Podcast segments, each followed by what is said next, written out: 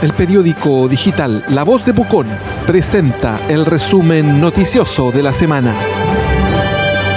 Reciclados Pucón. Las 3B en el mismo lugar. Ropa reciclada, buena, bonita y barata. Palguín 415, local 1 de Galería La Cabañita. Estilo y clase para Pucón. Gremios alzan la voz y amenazan con apertura forzada si Pucón no sale de cuarentena esta semana. Manifestación programada para este lunes dejó en evidencia la compleja situación que vive la industria turística local, forzada a un cierre previo a las vacaciones de invierno. Clave serán los anuncios de este jueves. Ceremi dice que hay 33 brotes familiares de coronavirus en Pucón contagios intradomiciliarios generados por reuniones y fiestas son el principal foco de contagios en la comuna y también en Villarrica. PDI detuvo a hombre acusado de abuso sexual y violación de dos hermanas en Pucón. El imputado es tío de las menores y se encontraba fuera de la comuna, lo que era indicio, según la policía, de querer evadir la acción de la justicia. Educación Municipal de Pucón no volverá a clases presenciales en cuarentena.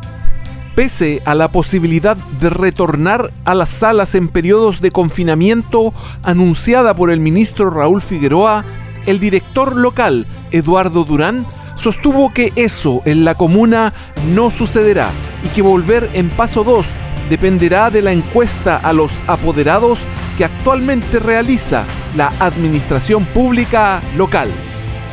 Gremios definen protesta de cortinas abiertas, aunque sin atención de público. Manifestación se materializará a partir del lunes y buscará exponer la crisis que vive la industria turística y el comercio por el cierre generado por las cuarentenas vividas en Pucón. El resumen noticioso de la semana es un programa auspiciado por Reciclados Pucón. Las 3B en el mismo lugar. Ropa reciclada, buena, bonita y barata. Palguín 415, local 1 de Galería La Cabañita estilo y clase para Pucón. Pesquisan casos COVID en película que se filma en Pucón. Según la Ceremi de Salud, hasta ahora son 5 positivos y 8 contactos estrechos laborales. Agregan que la productora cumple con exigencias de prevención del virus.